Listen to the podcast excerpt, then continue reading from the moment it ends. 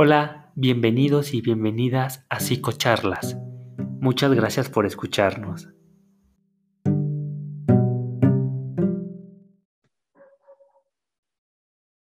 Hola a todas y todos que nos están escuchando, en donde quieran que estén. Pues, como les platicaba hace unos momentos, el día de hoy tenemos a una invitada especial para que continuemos este tema que habíamos platicado en el episodio anterior, donde hablábamos sobre la diferencia entre las y los psicólogos y las y los psiquiatras. Para el episodio de hoy, pues tenemos el honor de estar con una psicóloga con la que yo he trabajado, hemos compartido varios espacios, tanto académicos como profesionales, y pues quería que ella les platicara un poco de el trabajo que ha hecho y sobre todo para que se dieran cuenta y pudieran diferenciar o dimensionar más ya en la práctica de lo que puede hacer o de las tantas cosas que puede hacer una psicóloga o psicólogo. Pues sin más preámbulos, vamos a darle la bienvenida a la psicóloga Alexa Monserrat Orozco Franco. Hola Alexa. Hola Ricardo. Hola, ¿cómo estás? Pues es un gusto volver a coincidir después de tantas experiencias juntos. Y pues bueno, para mí es un placer estar aquí contigo en tu podcast y espero que nos la pasemos muy bien y tengamos un, tiempo de calidad compartiendo un poquito de información y conocimiento y ilustrar un poquito más a las personas interesadas en, en el ámbito de la psicología, a, a que ellos y ellas sepan de qué va todo esto, ¿no? Pues gracias por aceptar esta invitación, Alexa. Estoy muy, muy honrado. Como bien les comenta Alexa, hemos compartido muchos espacios y este, la verdad es una persona a la que yo le he aprendido demasiado y le sigo aprendiendo. Entonces, pues también el honor es, es mío, Alexa. Y pues, antes que, que, nada, me gustaría que les platicaras un poco de la experiencia que tú has generado, que has generado. Platícalos de manera general y luego vamos desmenuzando, si te parece. Ok, me parece perfecto. Bueno, pues un poquito de mi experiencia inicia casi en los primeros semestres de la carrera, donde me encuentro yo con un profesor que graciosamente me caía muy mal y decía que jamás iba a trabajar con un señor que era tan gruñón como él. Pero después me di cuenta de que si mi objetivo era aprender, uno de esos pasos era pues, aprenderle un poquito a esa persona, ¿no? Yo entro como, como coterapeuta en la parte de habla y lenguaje. Ahí eh, se nos daba un entrenamiento y seminarios para la parte teórica. Eh, estuvimos en contacto con varios pacientes, en su mayoría eran infantes, eh, no mayores a 10 años. Sí, de repente llegaban adolescentes o adultos jóvenes, que llegamos a tratar y casos de epilepsia o ansiedad, tartamudez también son los que llegábamos a atender. Em, después me, me interesa esta parte de la investigación. ¿Por qué esta parte de la investigación? Porque es algo que he platicado mucho con mi colega Ricardo ya en lo privado, llegamos a la conclusión, bueno, casi siempre tenemos puntos en común, pero llegamos a la conclusión respecto a la investigación que en el ámbito de la psicología es muy importante hacer y consumir investigación, porque la bandera de la práctica basada en evidencia nos va a ayudar a aumentar nuestros porcentajes de éxito en nuestras intervenciones, ya sea de manera individual o grupal. Y sin la investigación no podríamos llegar a hacer todo eso. Eh, es por ello que nosotros, bueno, en, en una de mis primeras investigaciones, hacemos un programa de intervención para comprobar la eficacia em, con niños con obesidad o sobrepeso en una escuela primaria. Últimamente a lo que me he dedicado es, sí, seguir incursionando un poquito más en la, en la investigación. De hecho, actualmente estoy en un equipo o grupo donde estamos ahorita diseñando una aplicación para promover la lactancia materna exclusiva. O en, en otras palabras, promover conductas saludables. No sé si tengas alguna pregunta en específico, compañero. Sí, son varias. Eh, bueno, en primera me parece interesante todo lo que, lo que haces. Como platicábamos, hemos compartido realmente todos los espacios eh, juntos. Entonces, pero me gustaría que les platicaras a las personas que nos escuchan, en primer lugar, eh, en todo esto que, que tú has platicado, que has incursionado en la parte profesional, y que uno pensaría, bueno, ¿qué haría una psicóloga haciendo una app, ¿no? Para lactancia, eh, o qué haría una psicóloga trabajando lenguaje, ¿no? Eh, ¿Cuál ha sido, cuál fue tu visión que tuviste al inicio de cuando estudiaste psicología y cuál es tu visión actualmente? Eh, tanto de todo, sobre todo de lo que uno puede hacer, ¿no? Y, que ¿no? y que se rompe este estigma, por lo que estás platicando, de que las y los psicólogos solamente se dedican a dar terapia o trabajan en recursos humanos.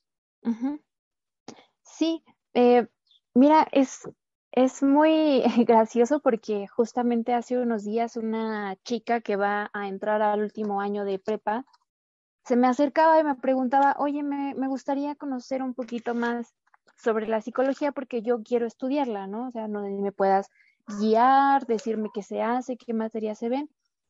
Y bueno, dentro de todo lo que yo le comentaba es que eh, durante la prepa no, no te enseñan realmente lo que es la psicología. Entras amando una corriente psicológica, pensando que gobierna todo, toda esa ciencia, y una vez que entras te das cuenta de que no es para nada así como te lo contaron. En mi caso específico, yo entré amando el psicoanálisis y hoy por hoy no es que lo odie ni lo ame, pero me doy cuenta de que no explica de manera adecuada el comportamiento humano, que es nuestro fenómeno de estudio. Claro. Yo siempre digo que donde quiera que haya relaciones humanas, hay campo de trabajo para el psicólogo o la psicóloga. Donde quiera es nuestra base, nuestra materia prima. Si no la sabemos aprovechar, no vamos a tener, o más bien, no nos vamos a poder desenvolver bien, no vamos a poder hacer programas de intervención adecuados para esa población a la que va dirigida nuestra intervención. Em, y sí, al inicio muchos llegan con, ay, voy a cambiar el mundo, voy a tener mi propio consultorio, voy a ayudar a las personas, ¿no? Claro. Es como la idea más romantizada que se tiene de la psicología, pero va más allá. Muchos también entran con la idea de que no vemos matemáticas y no, amigos, amigas, lamento decirles que pues a lo mejor no vemos matemáticas, pero sí vemos estadística eh, descriptiva e inferencial la cual nos va a ayudar mucho a esta interpretación de los resultados, ¿no? ¿Qué es lo que está pasando con la población de estudio? Claro.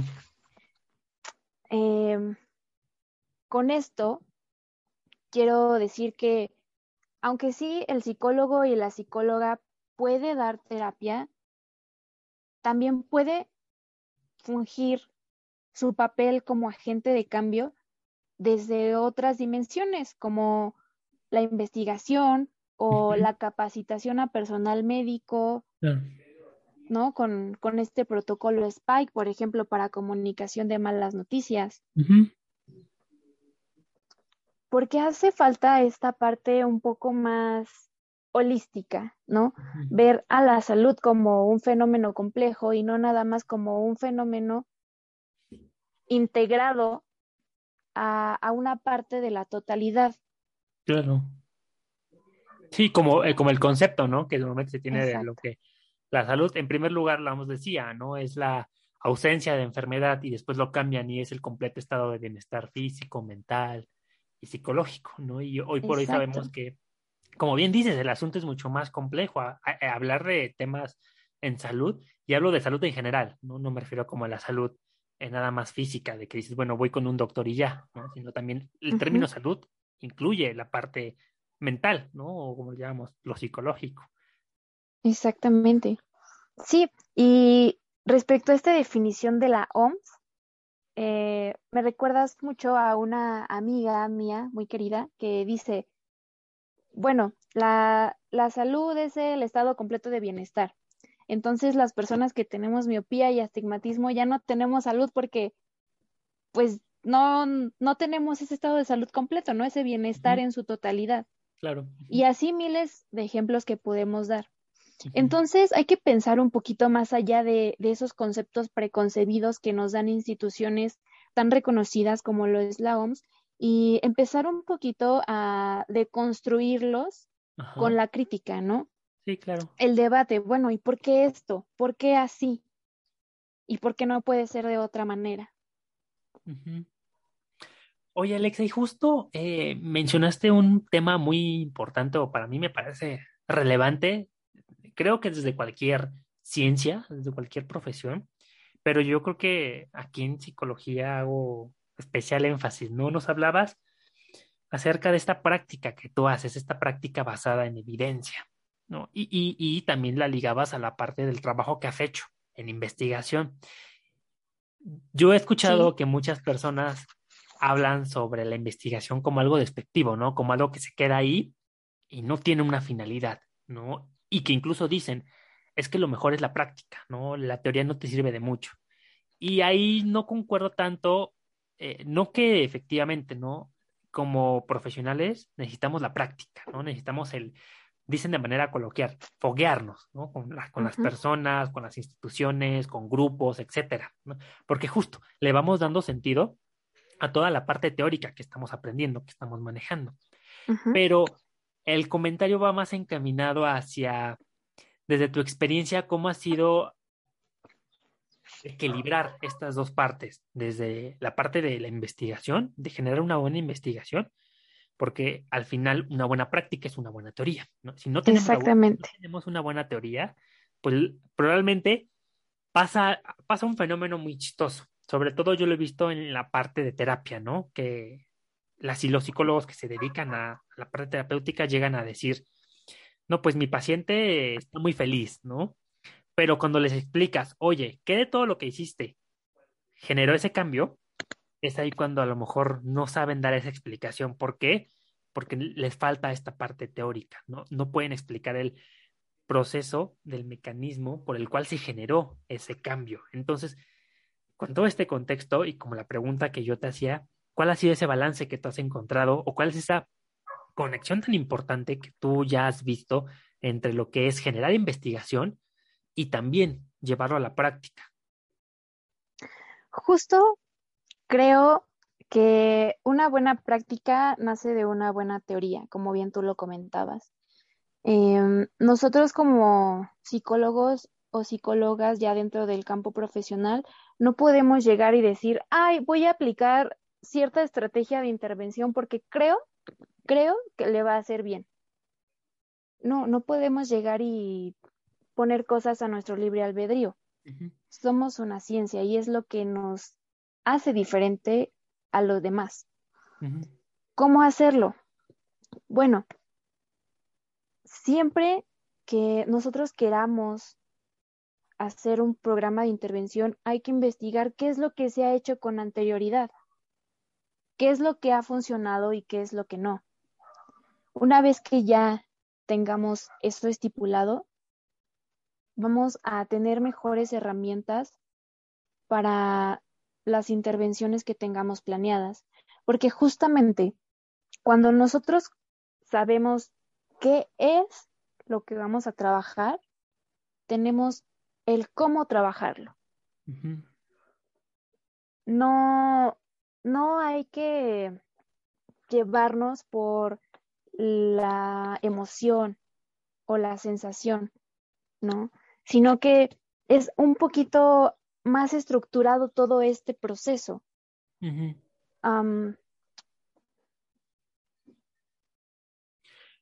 y, justo, por ejemplo, ya hablando en la parte más práctica y retomando un poco el tema del episodio anterior que hablábamos sobre, bueno, a ver, normalmente las personas se confunden mucho, ¿no? Cuando dicen voy con un psiquiatra, voy con un psicólogo, o que a veces no creen en ir a terapia, porque dicen voy a perder tiempo, voy a perder dinero y no voy a solucionar nada, ¿no? Que es una de las cosas que comúnmente se puede escuchar en la práctica. ¿Cómo tú concibes esta parte de el trabajar desde un campo multidisciplinario, es decir, el trabajo con otros profesionales justamente de la salud? Yo creo que funcionamos todos de la mano. No es que los médicos vayan a trabajar eh, mejor un área que un nutriólogo o un psicólogo, sino que nos complementamos. Hay hay muchas enfermedades hoy en día en la, en la modernidad que vienen de la somatización. ¿Sí? Esta parte de, ay, me duele mucho mi estómago, no puedo controlarlo, me dio una gastroenteritis, cosas por el estilo. Si una persona acude con un médico, pues el médico le dice, ah, te voy a recetar, no sé, un homeoprazol, ¿no? Por así decirlo. Pero solamente están tapando una parte de todo el problema. Porque a lo mejor esa gastroenteritis está derivada de una situación que a la persona le produce niveles de estrés muy altos. O que ante esa situación empieza a tener ansiedad. Entonces ahí, tanto médico como psicólogo van muy de la mano. El psicólogo trabaja toda esta parte de las creencias que tienen las personas y las evaluaciones que hacen de la situación que los pone en un estado de desequilibrio. Y el médico nos ayuda con esta parte de tener un control, ¿no? A lo mejor con estudios de laboratorio para darle un seguimiento a, su estado fisiológico. Y eso a nosotros nos sirve también como retroalimentación porque nos hace saber que nuestra intervención está sirviendo. Y aquí, en, e, dentro de este ejemplo, un nutriólogo también puede echar mano al momento de dar una dieta balanceada al paciente para que tenga un mejor funcionamiento integral, ¿no? porque una cosa no va sin la otra. Claro.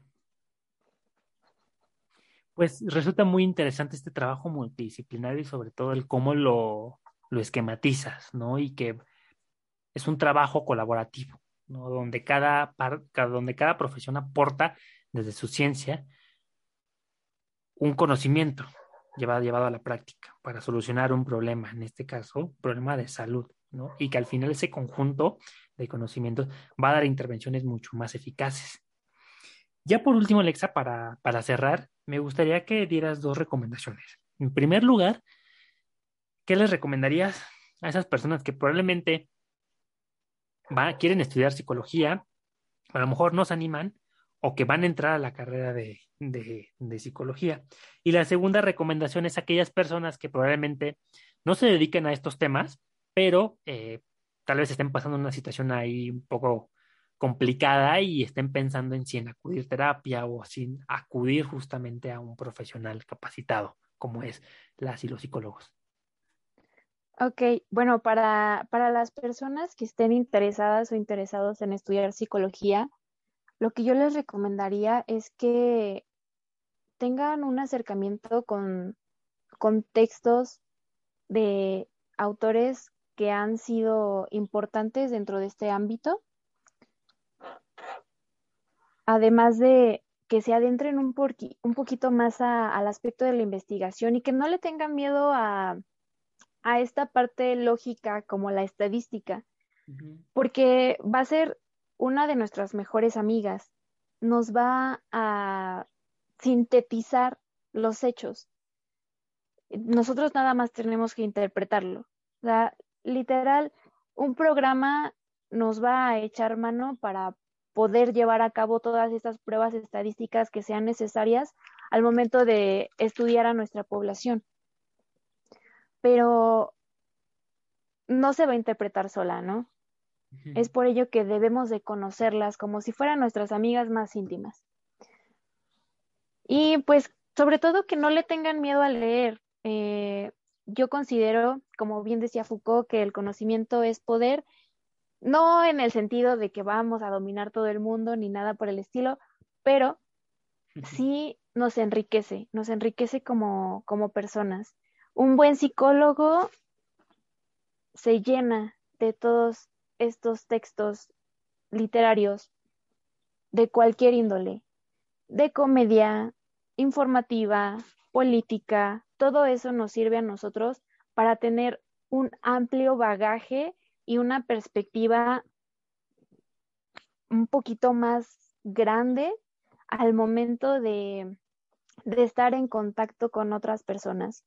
Y para las personas que pues quieran o estén interesadas en un proceso eh, terapéutico o que ya hayan identificado que algo no anda muy bien en sus vidas, pues tengan toda la, la libertad de que al momento de contactar a un psicólogo o psicóloga profesional de la salud, no, no es ir al loquero, ¿no? O sea, es solamente un paso más a la libertad, al vivir la vida de una manera distinta como la estaban viviendo. Y no sé, a lo mejor les puede gustar.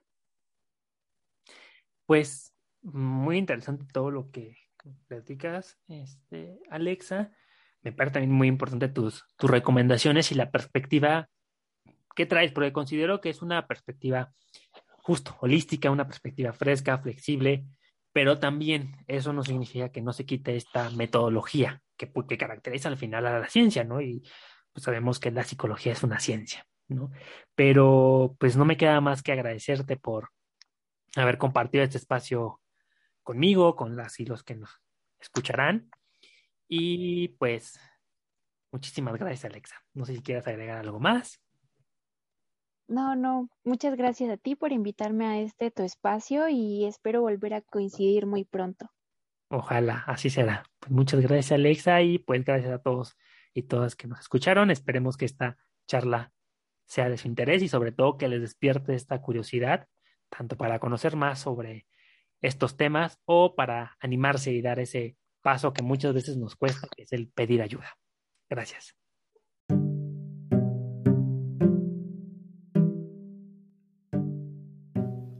Y así es como termina el episodio de hoy de nuestro podcast Psicocharlas.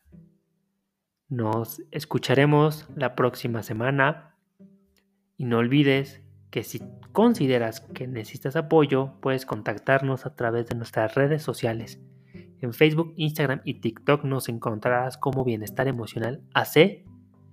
Recuerda que estamos para apoyarte. Gracias.